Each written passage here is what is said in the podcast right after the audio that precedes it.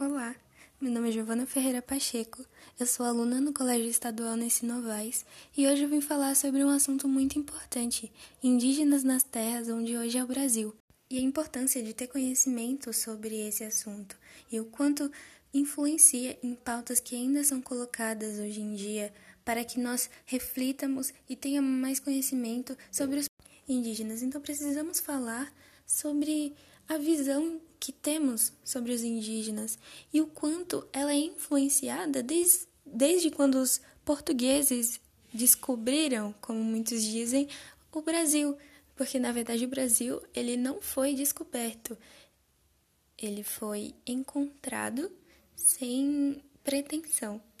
Pelo menos é assim que eu vejo. Muitas outras pessoas também, porque o Brasil já tinha donos. Eram os povos indígenas, eles já ocupavam as terras brasileiras. Então, é necessário que até mesmo esses pequenos detalhes sejam descobertos, que sejam colocados na nossa frente e que busquemos mais, saber mais, que busquemos ter mais informações, a conhecer novas culturas, não necessariamente se apropriar dela, fazer parte. Se você se identificar, que bom, mas principalmente olhar para isso de uma maneira natural, respeitável, aceitar que a diversidade existe, mesmo que você não queira, mesmo que não entenda. Se não entende, busca conhecer, porque colocar em pauta essas, esses temas são necessários, é necessário.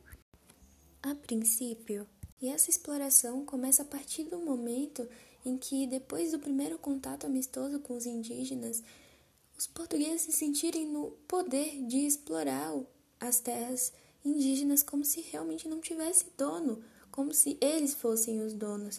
E eles tomaram posse depois de colonizar o Brasil, que basicamente significa povoar a terra, ocupá-la e construir suas organizações econômicas.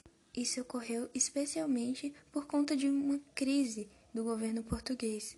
Além do mais, é importante ressaltar que os portugueses não só mataram os escravos que, que se rebelavam contra essas escravidão.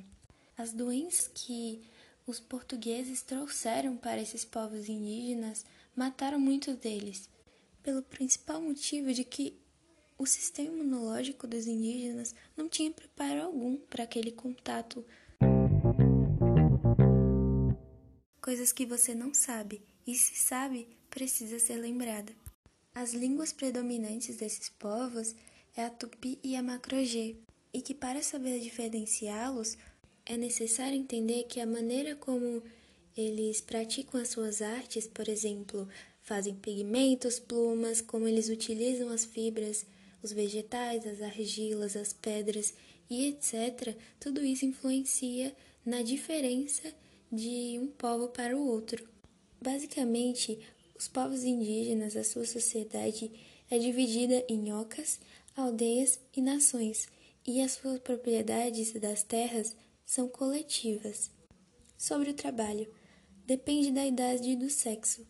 As mulheres, por exemplo, cuidam da agricultura, já os homens cuidam do trabalho pesado, preparo de terras, pescaria. E sabe-se que o casamento pode ser monogâmico ou poligâmico. Mono significa um e poli significa mais de um.